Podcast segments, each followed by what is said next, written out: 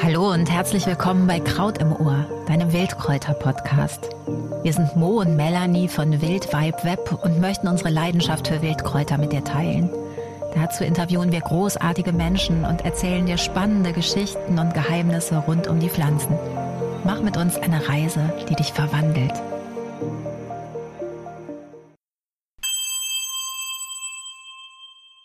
Die Geschichte der Fichte. Vieles reimt sich auf das Wort Fichte und vieles davon erfahren wir in dieser Geschichte. Nun rücken wir sie ins rechte Lichte. Hört Sagbares aus einer Welt, die nicht nur weihnachtlich ist.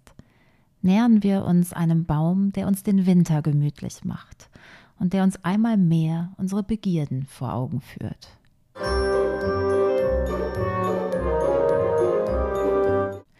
Die Fichte ist ein Kind der Kälte und verträgt vieles. Lässt man sie, kann sie bis zu 600 Jahre alt werden. Sie liebt Bergwipfel mit Anhöhen von bis zu 2000 Metern und kann ziemliche Temperaturschwankungen ab. Sie selbst erreicht eine stattliche Höhe von bis zu 50 Metern. Und wie bei Rotkäppchen sieht ihr Ursetting ziemlich märchenhaft aus. Ein fein gezeichnetes Geäst erhebt sich in den Himmel, darunter leuchtet rot ein Fliegenpilz, umbettet von Moosen und Flechten. Wie Schindeldächer legt sie ihre schützenden Zweige übereinander. Schneemassen prallen an ihr ab. Ihre pyramidenförmige Gestalt bildet ein grünes Schutzzelt, ein Zufluchtsort und ein Lebensraum für jede Menge Waldbewohner. Ein Klettergarten für Eichhörnchen, ein Turtelort für Täubchen, selbst im heimischen Garten ein Tummelplatz für Grünfink, Meise, Amsel oder Rotkehlchen. Waldromantik at its best. Die Fichte ist ausladend in ihrer Gestalt und einladend. Ein geometrischer Körper voller Geheimnisse.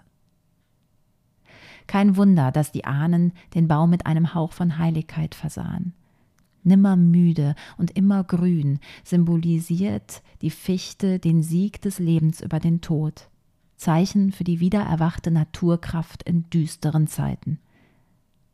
Was sie, oder Nadelbäume allgemein, zum Hausschmuck zum Fest der Geburt Christi qualifizierte.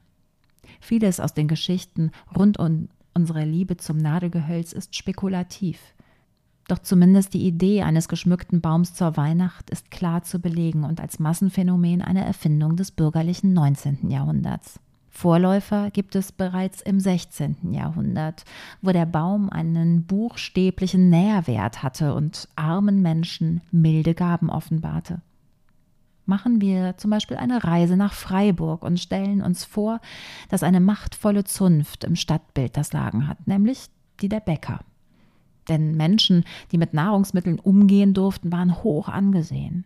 Aus irgendeinem Grund kamen die freundlichen Herren auf die Idee, einen Baum mit Backwerk, Früchten und Nüssen zu schmücken, damit die Kinder im Heiliggeistspital ihn plündern durften.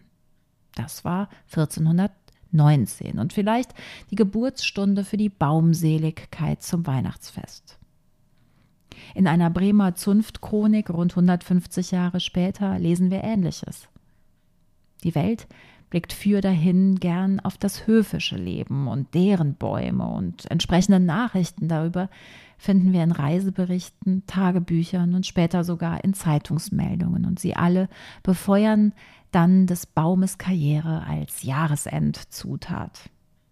Zur Zimmerpracht für viele mausert er sich eben dann vor allem im städtischen, wohlhabenden Umfeld. Der gute Goethe adelt ihn in seinem Briefroman Die Leiden des jungen Werthers im Jahr 1774 als sein verliebter Gesell die von ihm verehrte Lotte vor Weihnachten aufsucht und ihn ihre Erscheinung nebst der Erscheinung eines aufgeputzten Baumes mit Wachslichtern, Zuckerwerk und Äpfeln in paradiesisches Entzücken versetzt. So war das.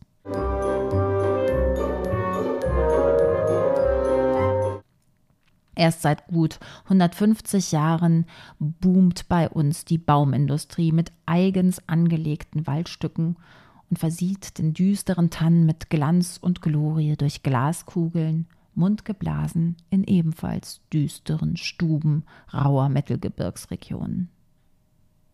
Heute stellen zwei Drittel aller Deutschen einen Weihnachtsbaum auf, um ihn dann eher weniger zu besingen, sondern mutmaßlich eher zu bestreamen. Und er drückt unsere Sehnsucht nach der heilen Welt zumindest für eine Liedlänge an Weihnachten aus. Wie viele schräge Töne mag er Jahr für Jahr abkriegen, wie viel Familiendramen und Frust, vielleicht aber auch Feierlaune und feuchte Augen. Für die Mehrheit der Bewohner unserer Länder ist ein Weihnachten ohne Baum eben kein Weihnachten. In Krisenzeiten schon mal gar nicht. Wir reden derzeit über 30 Millionen Bäume pro Jahr bei einem Umsatz von knapp 700 Millionen Euro. Jede Menge Holz, würde ich sagen. Die Fichte ist mit einem Drittel in der Beliebtheit dabei. Sie ist nicht zuletzt günstiger als die stattliche Nordmantanne. Dabei liefert die Fichte übrigens das beste Holz für ein gigantisches Geigensolo zu Stille Nacht, Heilige Nacht, gefiedelt vom Knab im lockigen Haar. Geigenbauer hielten früher in den Alpen ihre geschulten Ohren an die Bergfichten, um den perfekten Stamm für Streichinstrumente herauszuschälen. Ihr fantastischer Ruf erschallte übrigens nicht nur in Bergregionen, sondern erreichte auch die Seeleute. Schon die alten Griechen weihten die Fichte dem Meeresgott Poseidon, weil sie die längsten Maste liefern konnte und Poseidon dann besonders gut über das Schiff wachte, falls nicht diebische Klabautermänner den Mast enterten. Bleiben wir noch einen Moment in der Antike und befragen unsere weisen alten Männer Hippokrates und Dioskurides, die ja stets eine Weisheit für Kräuterkundige auf den Lippen haben. Und siehe da, auch die Fichte kommt vor. Ihre Nadeln helfen gegen Gicht, Rheuma und Erkältung. Und wunderbarerweise stimmt das bis heute. Auch andere Kräuterweise stimmen in den Reigen ein und empfehlen zusätzlich noch ihr Harz. Der Kräuterarzt Matthiolus meinte etwa, es helfe auch gegen Nierensteine. Und unser Sebastian Kneip empfiehlt es als Kaugummi und hebt die stärkende Wirkung von Waldspaziergängen im Fichtenverbund hervor. In der Tat, die Fichte gilt als Baum, der uns die Last des Alltags, die Last des Alters abnimmt. Vielerorts wird kolportiert, grüne Zweige über den Türstürzen verhindere Unheilvolles. Picea abies. Die Fichte. So ist es überliefert.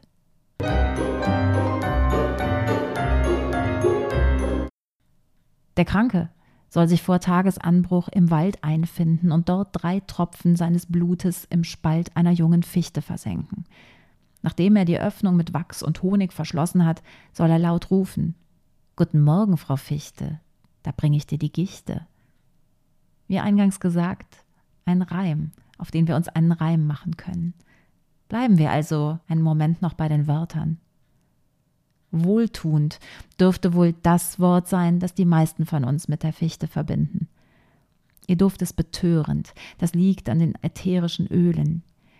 Sie wirkt beruhigend und klärend, was ihre äußere Gestalt in ihrer Klarheit bereits vermuten lässt.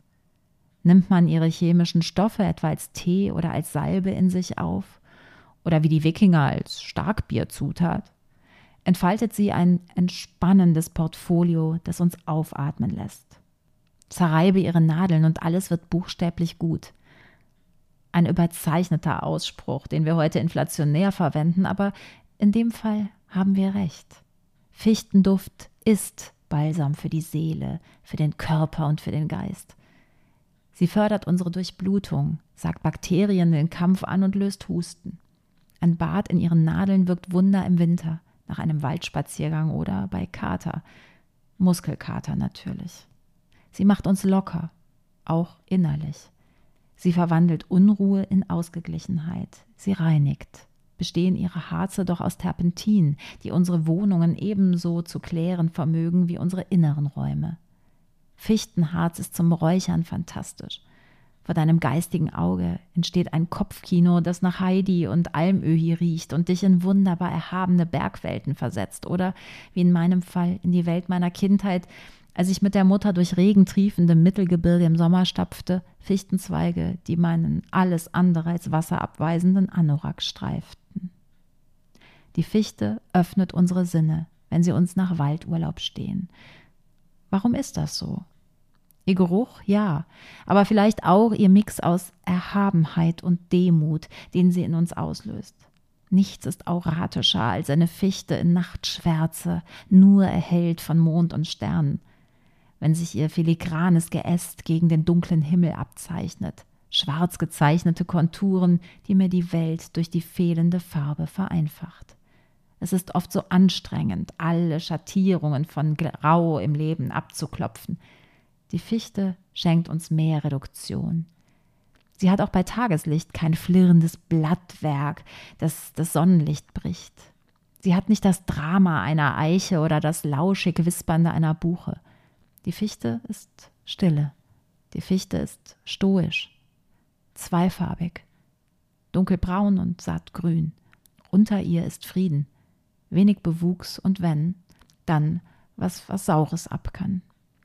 Ihre Statur ist Struktur, die Fichte raunt nicht. Sie gibt ein klares Statement ab. Hier steht sie. Begreif mich oder lass es. Schwarz oder weiß. Keine Zwischentöne. Die Fichte ist definierte Ordnung. Ihre Verzweigungen sind nicht zufällig. Sie ist erhaben. Sie erhebt ihren riesigen Körper aus der Erde, breit, nicht tief verankert. Breit wie ein Teller auf einem gedeckten Tisch. Erhaben schwingt sie sich in ihrer perfekten Geometrie in die Lüfte, ein Fingerzeig gen Himmel, eine klare Geste gen Göttlichem. Und in diesem Gestus schenkt sie uns Beruhigung für unseren unsteten Geist. Die Fichte fordert nichts. Es dauert, sie aus der Ruhe zu bringen. Sie hat nichts wirklich Leichtes. Ihre leicht melancholische Art mahnt uns vielleicht zur Besonnenheit. Auch ein schönes Wort. Besonnenheit. Sonnen beschienen, Sonne filternd. Nichts Grelles, nicht die volle Ladung. Geschmeidiger. So wie ergripp ihre Haptik. Streichst du ihre Nadeln in Wuchsrichtung, fühlt es sich sanft an. Bürstest du sie gegen den Strich, piekst sie dich. Die Fichte sticht, die Tanne nicht. So heißt es. Du kannst sie von ihrer Schwester Tanne übrigens auch durch eine anders gefärbte Nadelunterseite unterscheiden. Und ihre Zapfen hängen herab, eben im Unterschied zur Tanne, deren Zapfen aufrecht stehen. Die Fichte ist eine Pflanze, die uns vielleicht sagt, dass wir im Strom des Lebens mitschwimmen, uns treiben lassen können. Eine Pflanze, die ihre Gestalt wenig ändert. Egal ob Oktober oder Juni, ob März oder Dezember, wobei doch Einmal im Mai. Da bekommen die sonst dunkelgrünen Fichtennadeln mit Eisenbürstenqualität sanfte, hellgrüne Spitzen, weiche Fingerspitzen, die mir die Hand reichen. Die jungen Triebe sind ein Hochgenuss im Salat oder in der ersten Frühlingslimo. Ihr leicht zitroniger Geschmack verheißt Sommerahnungen und ist gespickt voll mit Vitamin C. Nicht zu verachten ist übrigens auch der Maiwipfellikör, ein großartiges Gesöff, das dich blitzschnell Weidmanns Heil rufen lässt, wenn du nicht aufpasst. Sammle die jungen Fichtennadeln für einen Honigauszug oder einen Sauerhonig, ein Oxymehl, ausgezogenen Essig und Honig. Nahrung für den dunklen Winter, wenn wieder Weihnachten ist und wir vielleicht mit schniefender Nase, o oh du fröhliche Krächzen, dann legt sich dieser Honig schmeichelnd um unsere Bronchien und wirkt.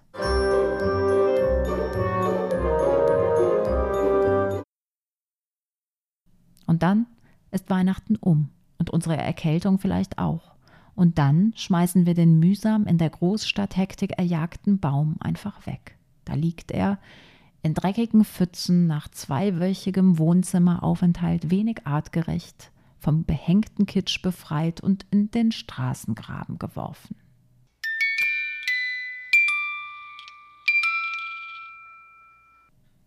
Ein Produkt, wie man so sagt, vom Samen über den Verkauf bis hin zur Entsorgung. Bedenke bitte ganz kurz, wie anspruchsvoll allein die Aufzucht für diese Weihnachtsarie ist. Nadeln dürfen unsere Nadelbäume paradoxerweise natürlich nicht, denn wir mögen den Nadelwald nicht auf dem fluffigen Flocati. Stattlich müssen diese Bäume sein, damit der Baumschmuck nicht herunterfällt und nicht zu groß und nicht zu klein und selbstverständlich schön kegelförmig, so wie im Bilderbuch. Dieses für wenige Tage umschwärmte Naturprodukt hat viel Mühe des Plantagenbesitzers hinter sich, der es gegen Trockenheit, Hagel, Frost, Krankheit und Schädlinge verteidigt, der jeden Stamm kontrolliert, Korrektur beschneidet, fällt und verpackt.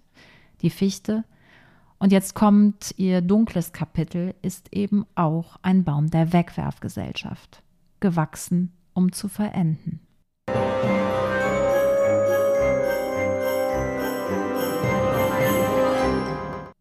Die letzte hier hörbare gute Nachricht, sie brennt aufgrund ihres Terpentingehalts hervorragend. 500 Weihnachtsbäume ersetzen 1000 Liter Heizöl.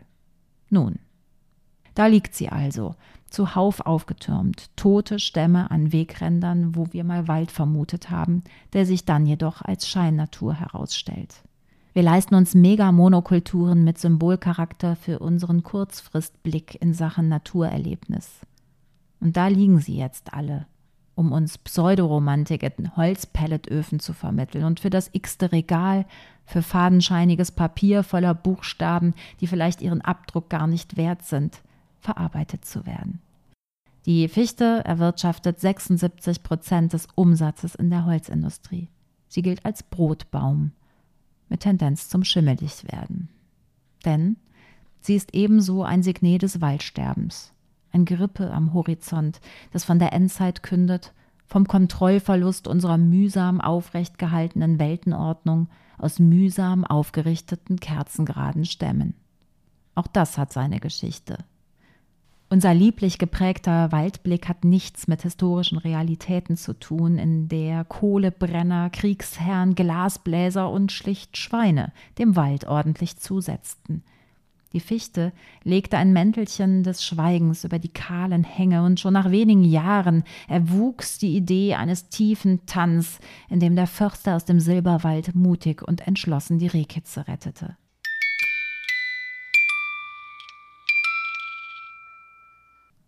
Wie so oft, wir wandeln die Welt, weil wir es so wollen.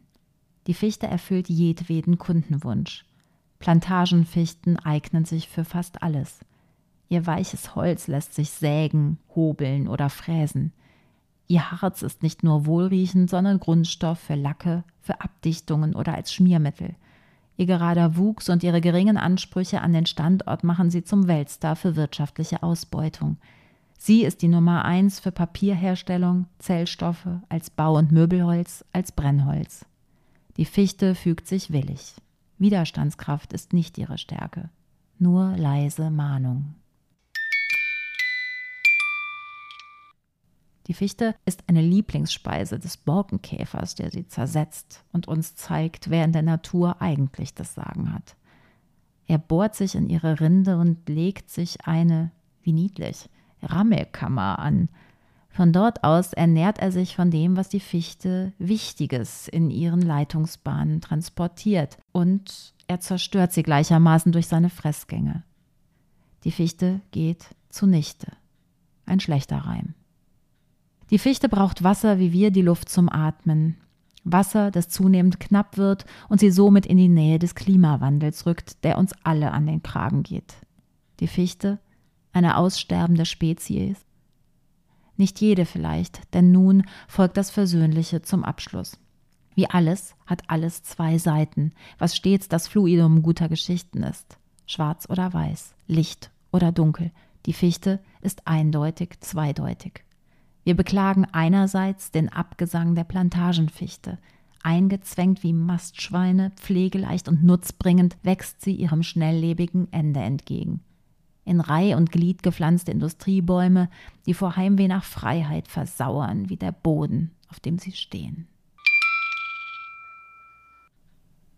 Und wir huldigen andererseits der Wetterfichte, wild und zerzaust allen Unbillen trotzend – hier, in ihrer natürlichen Umgebung, möge sie hoffentlich noch lange das hohe Lied der Berge oder der Tundra singen und die zarten Saiten in uns zum Klingen bringen, wie die Geigen, die aus ihr gemacht werden.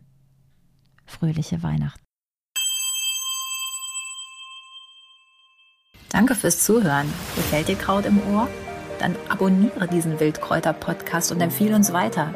Wir sind Mo und Melanie von Wildwald Web. Kräuterkundiges für die Sinne.